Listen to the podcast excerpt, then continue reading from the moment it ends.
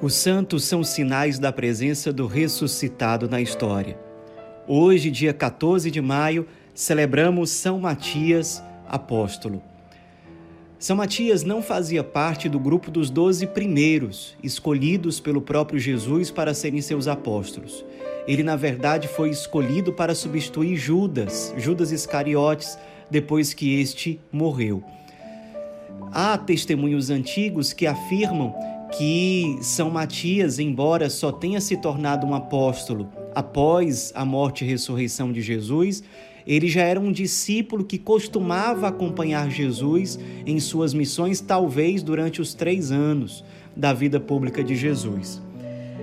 Os Atos dos Apóstolos narram a escolha de Matias para se tornar apóstolo.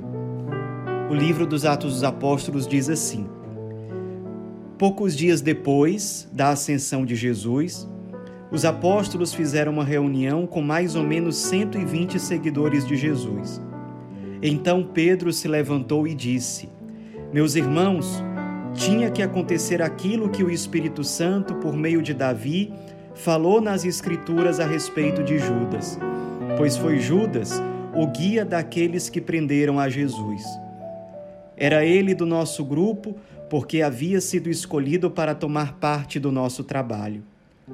E Pedro continuou: Isto é o que está escrito nos livros dos Salmos: que a casa dele fique abandonada e mais ninguém more nela. E também diz: que outra pessoa ocupe o lugar dele e faça o trabalho que ele fazia. Portanto, precisamos escolher outro homem para pertencer ao nosso grupo e ser testemunha da ressurreição do Senhor Jesus. Deve ser um daqueles que nos acompanharam durante todo o tempo em que o Senhor Jesus andou entre nós, desde quando João anunciava o batismo até ao dia em que Jesus foi levado ao céu. Então, seguindo esses critérios apresentados por São Pedro, os apóstolos se colocaram em reunião e elegeram dois homens, dois discípulos de Jesus, que seguindo essas características, que poderiam ocupar o lugar que antes era de Judas Iscariotes. A dúvida ficou entre José, chamado Barsabás, apelidado de o Justo, e também sobre Matias. Os apóstolos, então, os discípulos, certamente toda a igreja reunida se colocou em oração, pedindo a Deus a graça de fazer a sua vontade e, após rezarem, tiraram a sorte e a sorte caiu sobre São Matias. São Matias, portanto, foi resposta de Deus à oração da igreja. Todos nós, de algum modo, somos resposta para a oração de alguém. Certamente neste momento há alguém rogando a Deus, pedindo alguma coisa, apresentando uma necessidade, e talvez a resposta de Deus para essa pessoa seja você. Matias foi resposta para os primeiros apóstolos, para os primeiros cristãos.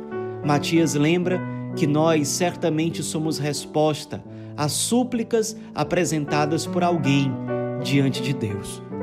Sejamos fiéis à vocação de sermos resposta.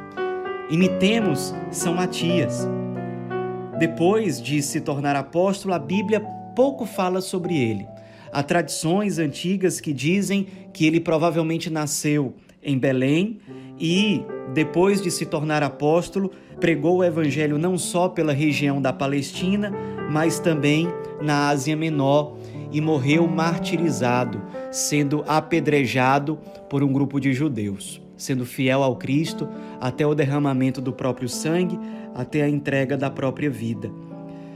Tempos depois, séculos depois da sua morte, há testemunhos também que dizem que suas relíquias foram levadas por Santa Helena, mãe de Constantino, até Roma, e hoje, em parte, essas relíquias estão na igreja de Treves, na Alemanha, e outra parte está disponível para a veneração dos fiéis na Basílica de Santa Maria Maior, em Roma. Vamos seguir o exemplo de São Matias, na fidelidade ao Evangelho até o derramamento do próprio sangue, até a oferta total da própria vida. Vamos assumir com alegria, com destemor, a vocação de sermos resposta à oração e à súplica de tantos. Aprendamos com São Matias e que ele interceda por nós. Amém.